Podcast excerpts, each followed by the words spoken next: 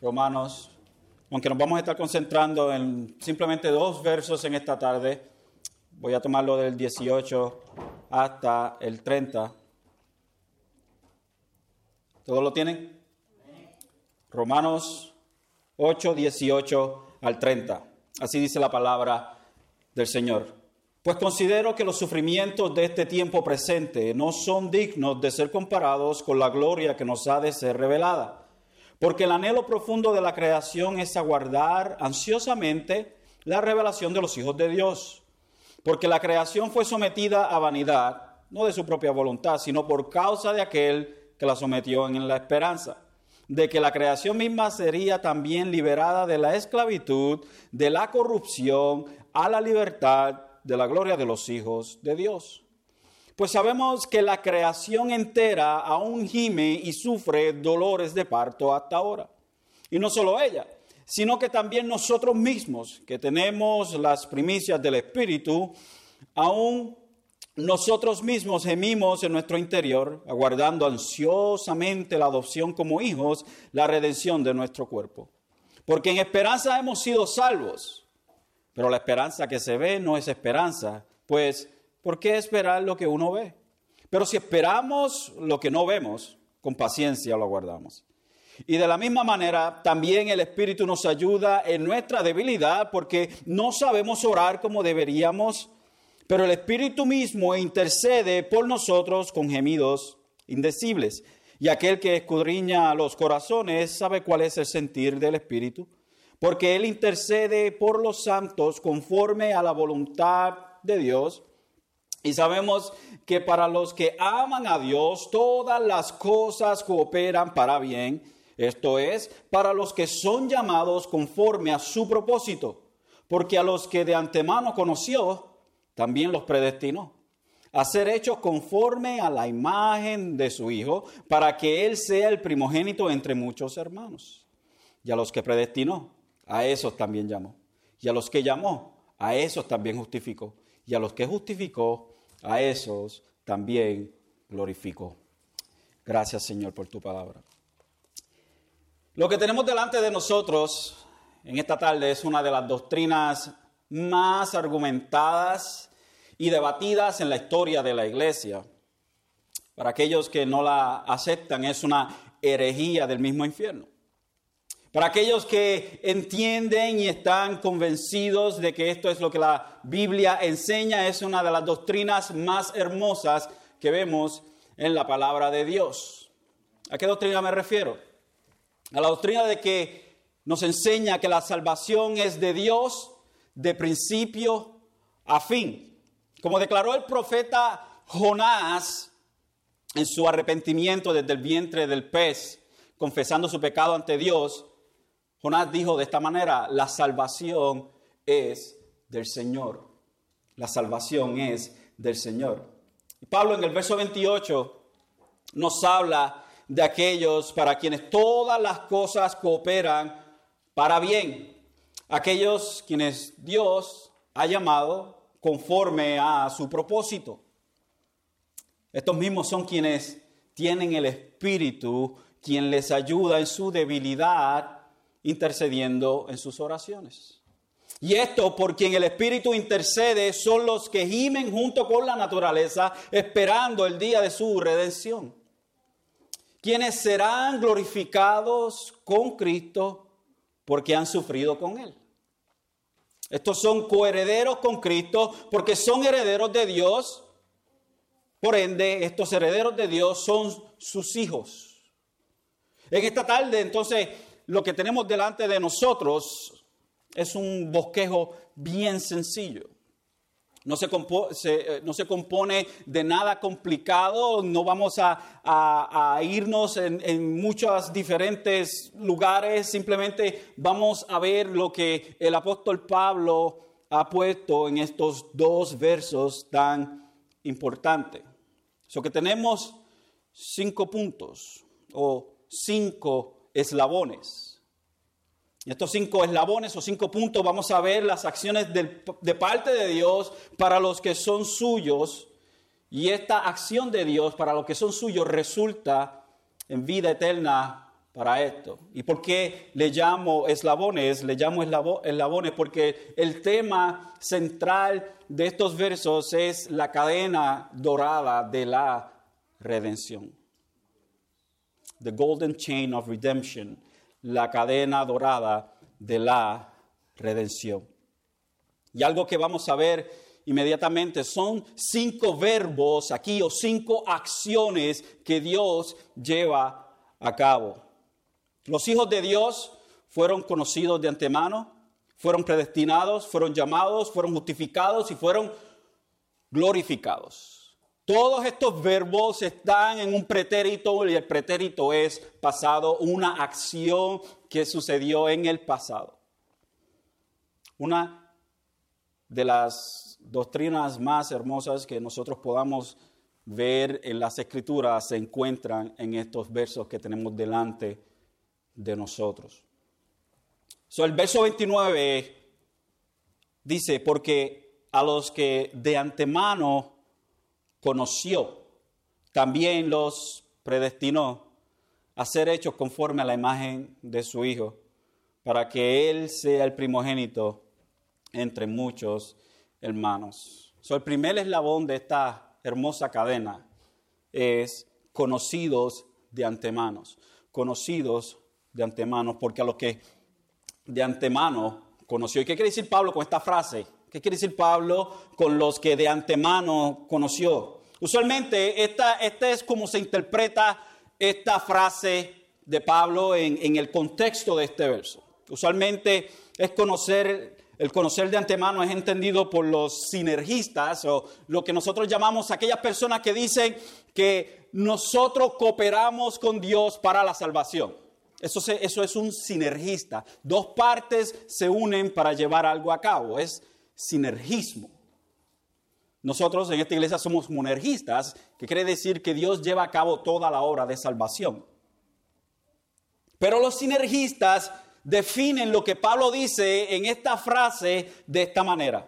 Y es así, antes que el mundo fuese creado, Dios vio anticipadamente quienes iban a creer en Él y quienes no. De allí que en base a esa fe prevista, Él decidiera escoger para la salvación a toda aquella buena gente que iba a poner en Él su fe. En otras palabras, Dios mira a través del corredor del tiempo desde antes de la fundación del mundo y vio quién iba a creer en Él. Y en base a lo que esas personas hicieron, entonces Dios escoge a esas personas para la salvación. Sin embargo, hay un problema bien grande con esta interpretación. Y es que esta palabra conocer no habla de una acción a la cual Dios reacciona, sino que habla de una acción que Dios hace. Es una acción que Dios hace. Así lo define William Hendrickson. Dice, el preconocimiento mencionado o el anteconocimiento, el conocimiento de antes, dice, se refiere a un activo deleite divino. Indica que Dios en su propia soberana complacencia señaló con su, amor a ciertas personas las cuales no habían nacido todavía, reconociéndolas gozosamente como suyas propias, escogiéndolas para vida y gloria eterna. Y el término que se utiliza aquí para conocer es el término griego pronoxis, pronoxis, o en el hebreo es yará y hará. Por ejemplo, permítame presentarle esta palabra como se utiliza con el contexto correcto. Para que usted tenga una idea y usted va a decir, oh, eso es lo que quiere decir. Génesis 4.1 dice, y el hombre conoció a Eva. Génesis 4.1. Y el hombre conoció a Eva, su mujer. Y ella concibió y dio a luz a Caín y dijo, he adquirido varón con la ayuda de Dios. So aquí esta palabra, interesantemente, conocimiento, esta acción que se lleva a cabo, de esta acción sale una criatura. La acción de Adán conocer a Eva, su mujer, da como resultado una criatura, quien fue Caín. Jeremías 1.5 dice, antes que yo te formara en el seno materno, te conocí. Y antes que nacieras, te consagré, te puse como profeta a las naciones. La palabra conocer tiene una connotación que no simplemente quiere decir que Dios conoce lo que va a suceder en el futuro, pero tiene una connotación y un significado de acción. Juan 10:14 dice, yo soy el buen pastor y conozco mis ovejas y las mías me conocen. Dios conoce sus ovejas y esas ovejas le conocen a Él. Segunda de Timoteo 2:19. No obstante, el sólido fundamento de Dios permanece firme teniendo este sello. El Señor conoce a los que son suyos. Amos 3.2 dice, solo a vosotros he escogido o conocido de toda la familia de la tierra. Mateo 7.23 se utiliza esta misma palabra de una forma negativa. Dice, y entonces los declararé jamás os conocí, apartados de mí los que practicáis, los que practicáis la iniquidad. 1 Corintios 8.3 dice, pero si alguno ama a Dios, es conocido por él. ¿Qué quiere decir entonces esta palabra? Que se utiliza en diferentes eh, partes de la Biblia, pero cada una de ellas tiene la misma connotación, el mismo significado. La idea que tenemos detrás de esta, o el término prognosis, o preconocimiento, o conocimiento, revela el hecho que, un, que en su propósito, conforme a la elección, las personas no son objeto de un mero preconocimiento, pero parte de Dios sino de un activo deleite. En otras palabras, Dios deposita o pone o decide amar a una persona. Cuando vemos en Génesis 4.1 que dice que Adán conoció e, a Eva, es que tuvo una relación íntima con Eva. Cuando la Biblia nos habla de que Dios nos conoce a nosotros, sí, Dios nos conoce a nosotros, como dirían los, los jovencitos de ahora, duh, Sabemos que Dios nos conoce a nosotros, que Dios conoce absolutamente todo, pero la idea de esa palabra expresa una acción de Dios, depositar su amor sobre personas. Es Dios amar a una persona. cuando nosotros miramos, miramos el verso, el verso 29 nuevamente, dice, porque a los que de antemano conoció, podríamos decir, porque a los que de antemano Dios decidió depositar su amor, a estos también Él los predestinó. no estamos hablando de que Dios conoce quién lo va a escoger a Él desde antes de la fundación del mundo, pero es Dios haciendo una acción por individuos. Dios depositó su amor en individuos. Eso es lo que quiere decir esa palabra. Y esta palabra es la que amarra toda la idea. Si esta palabra es mal interpretada, entonces todo el argumento se cae por el piso. Es el, es, es el labón crucial para esta cadena. Dios conoció, Dios puso su amor, decidió amar gente para sí. ¿Desde cuándo fue este conocimiento? ¿Desde cuándo Dios decidió amar a esta gente? Desde antes de la fundación del mundo. Dios decidió depositar su amor sobre ciertas personas desde antes de la fundación del mundo. El segundo eslabón de esta, de esta cadena es predestinados. So, Pablo dice, nos va diciendo, porque a los que de antemano conoció, también los predestinó Así que Pablo dice que aquellos en los cuales Dios decidió derramar su amor desde antes de la fundación del mundo fueron predestinados. Esto es que preparó su camino o su meta. Dios preparó el camino, preparó el destino de estas personas a las cuales Él depositó su amor. la meta del propósito predestinado de Dios para los suyos es que sean hechos semejantes a Jesucristo. Es lo que dice Pablo, hacer hechos conforme a la imagen de su Hijo. Hacer hechos conformes a la imagen de su Hijo. ¿Para qué? Para que Él sea el primogénito entre muchos hermanos. Como primogénito, el primogénito recibe el doble, la doble porción del resto de los hermanos. Por ejemplo, si yo tengo un hermano mayor que yo, ese hermano mío recibe el doble de lo que yo recibo. Jesucristo, como nuestro hijo mayor, recibe la gran porción, pero nosotros compartimos con Él. So que la meta entonces de aquellos que Dios amó desde antes de la fundación del mundo, a los cuales Él preparó su camino y su meta, es para formarlos a la imagen de Jesucristo. Y el verso 30 dice, y a los que predestinó, a esos también llamó, y a los que llamó, a esos también justificó, y a los que justificó, a esos también glorificó. Lo que tenemos entonces delante de nosotros una, una declaración bien grande que debe, a nosotros sinceramente, debe, debe llevarnos a, a un entendimiento más pleno del plan de salvación de Dios. En Efesios 4:13 nos habla hasta que todos lleguemos a la unidad de la fe y del conocimiento pleno del Hijo de Dios, a la condición de un hombre maduro a la medida de, la estatura de la plenitud de Cristo. Así que nosotros, ya que hemos sido por Dios traídos, es para ser formados a la imagen de Cristo. Filipenses 3:20, el 21 dice, porque nuestra ciudadanía está en los cielos, de donde también ansiosamente esperamos a un Salvador, el Señor Jesucristo, el cual transformará el cuerpo de nuestro estado de humillación en conformidad al cuerpo de su gloria por el ejercicio de, su poder que tiene aún para sujetar todas las cosas a sí mismo. Y Juan, primera de Juan, y esto es un hermoso verso, primera de Juan 3.2 dice, amados, ahora somos hijos de Dios y aún no se ha manifestado lo que habremos de ser.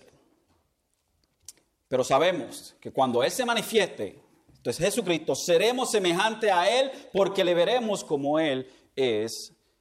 Es formarnos a la imagen de Él, le veremos a Él como Él es porque seremos como Él. Y yo siempre digo, ¿usted quiere ver lo que es un, cristiano perfecto? Un cristiano perfecto vaya a los evangelios y mire la vida de Jesucristo. Sin embargo, nosotros en esta vida nunca vamos a ser perfectos. Pero esperamos, esa es nuestra esperanza, la cual no vemos, pero estamos confiando en ella porque es completamente segura de que algún día seremos hechos o seremos transformados por completo o la obra que se ha comenzado en nosotros se terminará concluyendo en que somos vestidos de Jesucristo por completo finalmente. Esto se hará realidad. Esto finalmente, la esperanza que nosotros tenemos, se hará realidad y le conoceremos a Él como Él nos conoce a nosotros. So, la, la, la intimidad que vemos de aquellos que Dios decidió poner su amor termina entonces en nosotros ser formados a la imagen de Cristo. So, Pablo nos da a nosotros, ok, esto es lo que quiero enseñar en el verso 29, que aquellos que Dios conoció desde antes de la fundación del mundo o decidió poner su, depositar su amor desde antes de la fundación del mundo, el propósito de esto es para que ellos sean formados a la imagen de Jesucristo. Eso es como el resumen de todo. ¿Okay? Luego Pablo entonces nos da un detalle de cómo es que esto se lleva a cabo en el verso 30. Y nos dice, ya lo que predestinó, estos son aquellos, como vimos anteriormente, aquellos a los cuales Dios decidió depositar su amor, a los que predestinó y a estos también llamó. Y a los que llamó, a esos también justificó. Y a los que justificó, a esos también glorificó. Y notemos nuevamente que todos estos verbos están en el pasado. Una acción que ya Dios ha llevado a cabo. Sin embargo, nosotros experimentamos esto en tiempo y espacio. Qué increíble. Y aquí vemos la insondabilidad de Dios. lo incomprensible de Dios. ¿Cómo es que Dios a través de Pablo puede hablar de algo que ha sucedido en el pasado cuando nosotros lo estamos experimentando ahora en, tiempo y en y espacio? Cuando Dios está fuera del tiempo y espacio, para nosotros se nos hace bien difícil tratar de to grasp, para agarrar aquello que es tan difícil de entender. ¿Cómo es que esto se lleva a cabo en tiempo y espacio y, y es en el pasado? El tercer eslabón de la cadena es el llamamiento de los que son conocidos y predestinados. Los que son conocidos por Dios son predestinados quienes son llamados.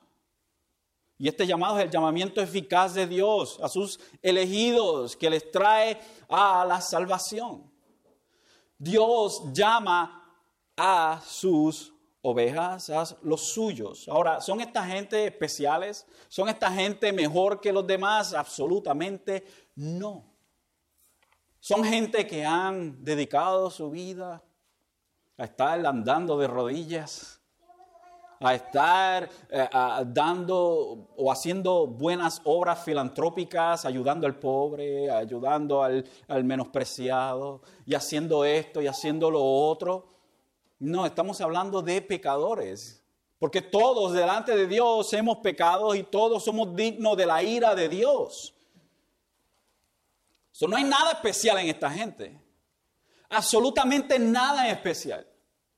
Todo aquel que ha venido a Jesucristo, gracias al trabajo de Dios en ellos, no tiene nada especial. Absolutamente nada. Y esta es una de las doctrinas más hermosas de la Biblia y una de las más criticadas y es la elección incondicional de Dios. Dios elige quién Él va a salvar, no en base a alguna condición de esa persona, pero en base a su libre albedrío, el libre albedrío de Dios, no del hombre. El único que tiene libre albedrío es Dios, no es el hombre. El hombre está esclavizado a su naturaleza, su naturaleza de pecado. El hombre puede llevar a cabo aquello que su naturaleza pecaminosa le permite hacer. Así que entonces nosotros tenemos delante de nosotros, tenemos algo bien especial, que aquellos a, quienes Dios conoció, a esto predestinó, pero también los llamó. Los ha llamado. ¿Y cómo Dios llama a la gente así como Dios llama a aquellos que Él decidió llamar? A través del Evangelio. El Evangelio es el llamado de Dios para sus ovejas. Dios llama a través del Evangelio. No es que usted oye una voz en su cabeza que dice, sígueme, no, es el Evangelio. El llamado del Evangelio, las buenas nuevas de salvación, esas buenas de salvación que, que Pablo nos presenta en 1 Corintios capítulo 15, donde él habla de que el Evangelio es Jesucristo, quien murió en la cruz, resucitó al tercer día para salvar pecadores. Y si nosotros creemos esta, este llamado del Evangelio, si nosotros creemos, entonces nosotros somos aquellos que han sido llamados, porque hemos sido predestinados, porque hemos sido conocidos. El resultado de haber sido conocido, predestinado y llamado y, perdón, y, haber sido predestinado es que contestamos la llamada del Evangelio. Ahora, eso quiere decir que cualquier persona que oye el Evangelio en ese momento va a venir a Dios. Porque hay gente que han oído el Evangelio muchas veces, por muchos años. Y pasan los años y después de muchos años entonces que vienen a Dios. Pero esa llamada y ese llamamiento es eficaz. Eficaz es que se lleva a cabo, no matter what. No importa que ese llamado llega a esa persona. Es ese llamado eficaz.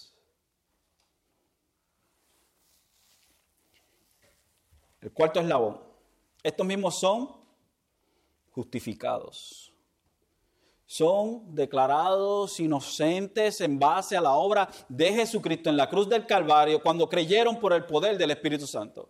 So, esta gente son llamados o son, son, son amados por Dios, son predestinados, son llamados y son justificados. Cuando creyeron el Evangelio por, gracia de Dios, Dios deposita en ellos la fe, ellos se arrepienten de sus pecados gracias a la regeneración del Espíritu Santo y ellos entonces al creer en Jesucristo, en lo que Jesucristo hizo, son justificados. O sea, son hechos inocentes delante del juez, quien es Dios. So que en base a lo que Jesucristo hace y nosotros creer, entonces somos justificados, pero no podemos creer al menos que Dios deposite la fe en nosotros. Por eso es que decimos que el trabajo de salvación es de Dios solamente, porque Dios deposita la fe en aquella persona que cree.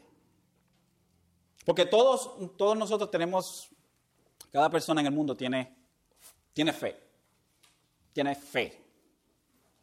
Usted, cada día que usted se levanta de la cama, usted tiene fe que ese día usted va a poner sus pies en el suelo y no se va a caer al suelo porque sus pies no funcionan. Usted no se levanta con ese miedo, a ver si hoy puedo caminar, a ver. O cuando usted va a poner la llave en el automóvil, usted tiene fe de que el automóvil va a prender. Si no tiene un cajo viejo que usted sabe que está dañado. Pero usted tiene fe, a veces ni lo piensa, y eso es fe, no, no lo piensa, simplemente pone la llave y arranca el carro. Usted tiene fe de que el planeta Tierra no va a dejar de dar vueltas. So que todo el mundo en el planeta tiene fe. O sea, tiene una fe genérica. Pero la fe de que estamos hablando aquí es esa fe de que Dios deposita en el ser humano por gracia. O sea, un regalo inmerecido al oír el llamado del Evangelio. Y cuando esta persona a la cual se le deposita la fe cree en Jesucristo o confía en Jesucristo, porque fe es confiar en Dios, es abandonarse en Dios, es reconocer que somos pecadores, de que no tenemos nada bueno, por ende nosotros necesitamos un sustituto, quien es Jesús, perfecto en todo. Es confiar en lo que Él ha hecho, de que nosotros no podemos hacerlo, de que Él fue perfecto y nosotros no lo somos de que Él le agrada al Padre y nosotros no le agradamos al Padre, es confiar entonces en lo que hizo Jesucristo. Eso es fe. Pero no termina, no termina ahí. Y el quinto eslabón nos dice que a estos que fueron justificados, estos también fueron glorificados. Aquellos que fueron justificados fueron glorificados. O sea que finalmente todos los que son conocidos de antemano terminan siendo glorificados. Glorificado es cuando finalmente, sea que nosotros nos muramos, o sea que Dios vuelva nuevamente, que Cristo vuelva, ese momento en, cual, en el cual nuestros cuerpos entonces ya son resucitados, o cuando partamos de este, de este lugar, entonces es que nosotros somos glorificados, estamos en gloria con Dios. So que finalmente nosotros llegamos al final de la cadena y mire lo interesante que cada uno, y si miramos nuevamente, cada uno, en el verso 29 dice, porque a los que de antemano conoció también los predestinó, no vemos aquí a los que él conoció, algunos de ellos también predestinó. La implicación aquí es que a todos los que él conoció, a todos él predestinó. Y si vemos el, verso 30, a todos los que él predestinó, a esos también, a todos los llamó. Y a los que llamó, a todos, a estos también justificó. Y a los que justificó, a todos, a esto también glorificó. So que desde la A hasta la Z, Dios hace un trabajo por sí solo. Es un trabajo en el cual el hombre no lleva algo a cabo, simplemente cree en Dios. Y esto es por gracia a través de la fe, quien es depositada por Dios en el hombre. cuando nosotros nos encontramos con un verso como este, nosotros decimos, wow, pero Tú me estás diciendo que Dios escogió desde, antes, desde antes de la fundación del mundo quienes iban a ser salvos. Exactamente eso es lo que está diciendo Pablo. Exactamente eso es lo que está diciendo Pablo. Vaya conmigo a, a Juan, capítulo 10.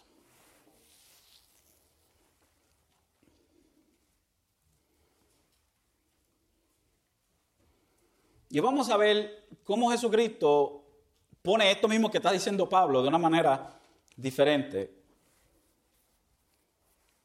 O con palabras diferentes, pero la idea es la misma.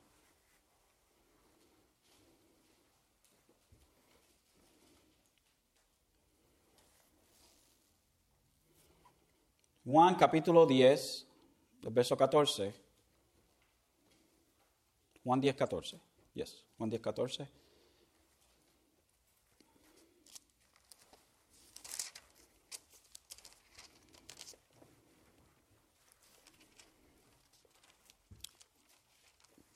Dice, yo soy el buen pastor y conozco mis ovejas. Y ya hemos definido, definido esta palabra.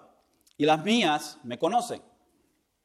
De igual manera, el Padre me conoce, no quiere decir que el eh, esto no quiere decir que, que, el Padre, sí, yo te conozco Jesucristo y ya, that's it. No, aquí vemos la implicación de una relación íntima entre el Padre y el Hijo.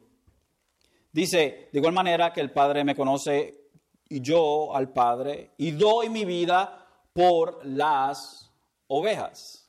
Jesucristo da la vida por las ovejas. Él dice, tengo otras ovejas que no son de este redil. A esas también el redil está hablando aquí específicamente de Israel, porque su ministerio se había concentrado en el pueblo de Israel. Y en el pueblo de Israel había gente que iban a creer en él. Y esas gente que iban a creer en él a él le llama, a ellos le llama ovejas. Tengo otras ovejas que no son de este redil, a esas también me es necesario traerlas, quienes son las ovejas, los gentiles, los que no son judíos, y oirán mi voz y serán un rebaño con un solo pastor. Por eso el Padre me ama, porque yo doy mi vida para tomarla de nuevo. Jesucristo da su vida por las ovejas y en el contexto inmediato, yo, yo doy mi vida por estas ovejas de este rebaño, pero tengo otro, otra oveja, otras ovejas que voy a añadir a este rebaño. Exactamente, Jesucristo habló a la casa de Israel, pero su mensaje a través de los discípulos llegó a los gentiles. Y junto nosotros, los gentiles, como los judíos, hacemos este pueblo y somos las ovejas de Dios, las cuales Él conoció, las cuales Él llamó, las cuales por ellas dio su vida. Vaya a Juan capítulo 6.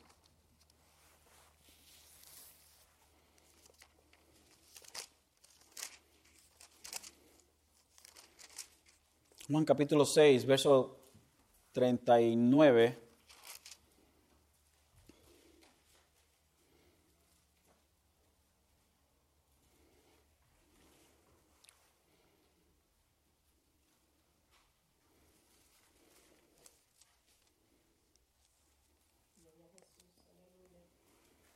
Vamos a tomarlo más atrás, vamos a tomar el contexto para que veamos la interactuación entre Jesucristo y los judíos. El verso 28.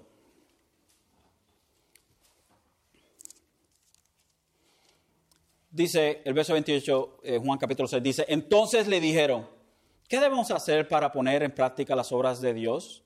Respondió Jesús y le dijo, esta es la obra de Dios, que creáis en el que Él ha enviado, que creáis en mí, en otras palabras. Dice, le dijeron entonces, ¿qué pues haces tú como señal para que veamos y te creamos? ¿Qué obra haces? Nuestros padres comieron el maná en el, en el desierto. ¿Cómo, cómo, es, está escrito, les dio a comer pan en el desierto? Entonces Jesús les dijo, en verdad, en verdad os digo, no es Moisés el que os ha dado el pan del cielo, sino que es mi Padre el que os da el verdadero pan del cielo porque el pan de Dios es el que baja del cielo y da vida al mundo. Está hablando de sí mismo, Jesucristo como el, el pan de vida. Entonces le dijeron, Señor, danos siempre este pan. Jesús le dijo, yo soy el pan de, de, la vida, el que viene a mí no tendrá hambre y el que cree en mí nunca tendrá sed. Pero ya os dije que aunque me habéis visto, no creéis. Todo lo que el Padre me da vendrá a mí. Todo lo que el Padre le da a Jesucristo, todas las ovejas que el Padre le da a Jesucristo, son los mismos aquellos en los cuales Dios depositó su amor, son aquellos que Dios de antemano conoció. Estamos hablando de las mismas personas. El que cree en mí nunca tendrá sed, pero ya os dije que aunque habéis visto, no creéis, todo lo que el Padre me da vendrá a mí, y el que viene a mí de ningún modo lo echaré fuera. Porque he descendido del cielo, no para hacer mi voluntad, sino la voluntad del que me envió. Y esta es la voluntad del que me envió. Miren esto. Que todo lo que Él me ha dado, yo no pierda nada, sino que resucite en el día final. So, todos aquellos a los cuales el Padre le da a Jesucristo, todos ellos, ninguno de ellos se le pierde, sino que absolutamente todo el mismo grupo que se le dio es el mismo grupo que Él levanta. El mismo grupo que Él resucita en el día final. Porque esta es la voluntad de mi Padre. Que todo aquel que ve al Hijo y cree en Él tenga vida eterna. Y yo mismo lo resucitaré en el día final. Qué interesante, ¿no? Mire, el verso 42 dice, y decía, ¿no es este Jesús, el hijo de José, cuyo padre y madre nosotros conocemos? ¿Cómo es que ahora dice, yo he descendido del cielo? No entendía. Respondió Jesús y le dijo, no murmuréis entre vosotros. Nadie puede venir a mí si no lo trae el Padre que me envió y yo lo resucitaré en el día final. Es algo tan increíble, tan increíble que nosotros podemos ver cómo es que Dios lleva a cabo este trabajo de salvación, este trabajo en el cual él, él mismo, Él solo lleva a cabo y nosotros simplemente somos estas ovejas. Y, algo interesante, alguien, alguien hacía la pregunta en una ocasión, ¿alguna oveja es inteligente? El verso 24, 10-24 dice, entonces los judíos le rodearon y le decían, ¿hasta cuándo nos vas a tener en suspenso? Si tú eres el Cristo, o sea, el Mesías, Dínoslo claramente. Jesús le respondió. Mire estas palabras tan increíbles. Os lo he dicho. Y no creéis. Ustedes están sordos. ya se los dije. Y ustedes no creen.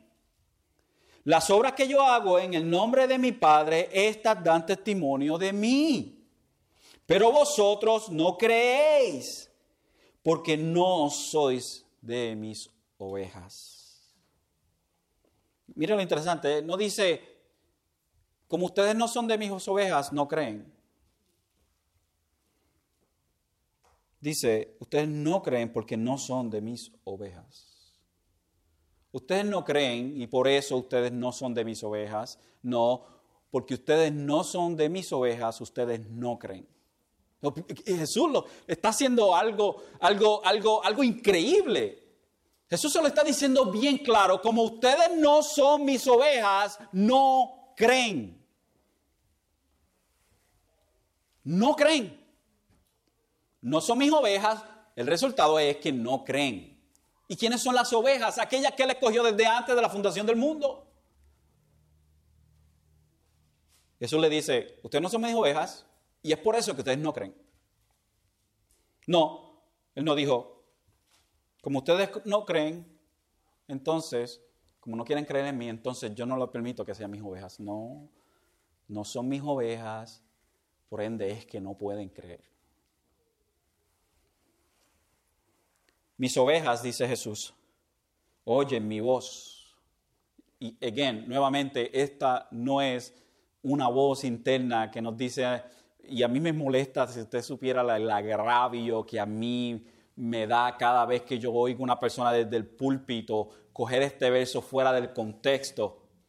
Porque usan esto para decir que usted tiene que entonarse a la voz de Dios que está en una frecuencia oculta. Y usted tiene que darle al dial, a la ruedita, para que usted se pueda sintonizar a la voz de Dios. Lo cual es absolutamente foráneo, extranjero a lo que se está diciendo aquí.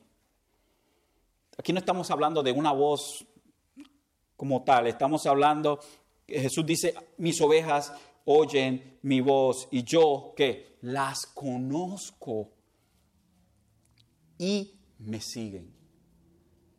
El llamado del Evangelio es ese llamado, es esa voz. El llamado del Evangelio, las buenas noticias, es esa voz. Cuando llama a través del Evangelio aquellos que desde antes de la fundación del mundo Él predestinó, ellos hacen, como hacen, usted sabe, usted tiene, no sé si algunos de ustedes tienen perritos o algo, pero cuando usted llama al perrito, ¿qué hacen las orejas? rapidito, están caíditas y rapidito eh, eh, eh, sintonizan, right? Pues la idea es que cuando se llama a la oveja a través del llamado del Evangelio, ellos oyen la voz de su pastor. No estamos hablando aquí de personas que han sido salvas todavía. Es el llamado. ¿Por qué usted creyó? Porque usted era una de esas ovejas. Porque usted es una de esas ovejas. Y usted oyó la voz del Evangelio, la voz de Dios en el Evangelio, llamándole a usted, ven a mí. Y usted no oyó una voz que le decía, ven, ven. No, usted oyó el llamado del Evangelio y usted creyó. Y las ovejas de él oyen su voz y usted oyó su voz a través del llamado del Evangelio.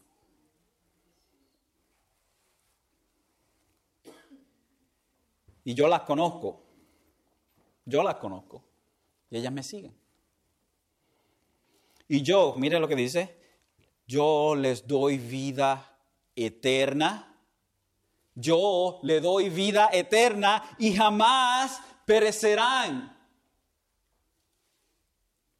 Es lo mismo que dice Pablo en el capítulo en el capítulo 8 en el verso en el verso 1 que dice, por consiguiente, no hay ahora condenación para los que están en Cristo Jesús. Los que andan conforme, los que no andan, perdón, conforme a la carne, sino conforme al Espíritu. So, no hay condenación para las ovejas que están en Cristo. Yo les doy vida eterna y jamás perecerán, o sea, no van a juicio. Y nadie las arrebatará de mi mano. Nadie. ¿Quién va a arrebatarnos a nosotros de las manos de Dios? Nadie. Es lo que dice Pablo en el verso 31. ¿Qué diríamos? Eh, perdón, el verso 31. Dice, perdón, el 33. Dice, ¿quién acusará a los escogidos de Dios? ¿Quién nos acusará a nosotros, a los que Dios ha escogido? Nadie nos arrebatará de las manos de Dios, dice Jesús. El verso 29 dice, mi Padre que me las dio es mayor que todos y nadie las puede arrebatar de la mano del Padre. Yo y el Padre somos uno, o sea, estamos en armonía, no hay discordancia, no hay una nota discordante entre el Padre y yo, los dos estamos en armonía. Es como coger a un niño de su mano, el padre por, por la mano izquierda y el hijo por la mano derecha, llevándonos a nosotros. ¿Quién nos va a arrebatar a nosotros de la mano del padre y del hijo? Nadie. Y es por eso que Pablo puede decir con seguridad, segura, con una seguridad increíble en estos, en estos hermosos versos, decir, y a los que predestinó a esos también llamó y a los que llamó a esos también justificó, y a los que justificó a esos también glorificó. Estoy seguro que Pablo vio lo que Jesucristo eh, eh, dijo en, los, evangelios, lo que el ministerio de Jesús, lo que pudo Pablo quizás haber leído, y si no, Dios mismo se lo reveló a él, que todo aquel que Dios deposita su amor, a todo eso Él predestinó, a todos eso Él llamó, a todos eso Él justificó y a todos eso Él glorificó. Es, es, por eso es que se le dice la, la cadena dorada de la, de la redención, porque es una cadena que no tiene, que no se rompe, en donde nos presenta a Dios como el Salvador, como aquel que nos trae hacia Él y nos mantiene en Él para la gloria de su nombre. Juan 5:24 dice, en verdad, en verdad os digo, el que oye mi palabra y crea al que me envió tiene vida eterna y no viene a condenación, sino que ha pasado de muerte a vida. Jesucristo en su oración sacerdotal en Juan 17, 22 y 24 dice, la gloria que me diste les ha dado para que sean uno, así como nosotros somos uno. Yo en ellos y tú en mí, para que sean perfeccionados en unidad, para que el mundo sepa que tú me enviaste y que los amaste tal como me has amado a mí. ¿Usted se ha preguntado cuánto Dios le ama a usted? Dios le ama a usted tanto y tanto de la misma manera que Él ama al Hijo. Verso 24, Padre, quiero que los que me has dado estén también conmigo donde yo estoy, para que vean mi gloria, la gloria que me has dado porque me has amado desde antes de la fundación del mundo. Y es la misma idea que, que Pablo nos presenta a nosotros Dios amó desde antes de la fundación del mundo a un grupo de personas y ese mismo grupo de personas Él los predestinó y ese mismo grupo de personas Él los llamó y ese mismo grupo de personas los justificó y ese mismo grupo de personas Él glorificó. Y ninguno de ellos, ninguno de ellos se quedó atrás. Qué grande, ¿no? So, vemos una, una doctrina de las doctrinas más controversiales que la gente no le gusta creerlo porque el hombre siempre quiere estar en control de todo. Se nos hace difícil entender de que Dios está en control de las cosas. Y nosotros siempre queremos estar en control de todo. ¿Cómo puede ser? Esto es injusto. ¿Cómo Dios puede escoger a cierta gente para Él? ¿Qué injusticia es esto? Y esto es algo que vamos a ver en el capítulo 9 de Romanos. Un argumento en contra de esto. Y cómo el Pablo mismo tumba ese argumento. En primera de Pedro 5.10, y estoy terminando, dice, y después de que hayáis sufrido un poco de tiempo, el Dios de toda gracia, que os llamó a su gloria, eh, gloria eterna en Cristo, Él mismo os perfeccionará, afirmará, afirmará fortalecerá y establecerá. So, el que nos llama a nosotros, el mismo Dios, él nos perfecciona a nosotros, Él nos afirma, Él nos fortalece y Él nos establece a nosotros. Quiero terminar con esta, esta cita de, de esta epístola de Dioneto, o esta carta de Dioneto. Una cita bien interesante y quiero terminar con esto. Dice, él mismo experimentó nuestro pecado, Él mismo entregó a su propio Hijo en rescate por nosotros el santo por los sin ley, el inocente por los culpables, el justo por los injustos, el incorruptible por los corruptibles, el inmortal por los mortales.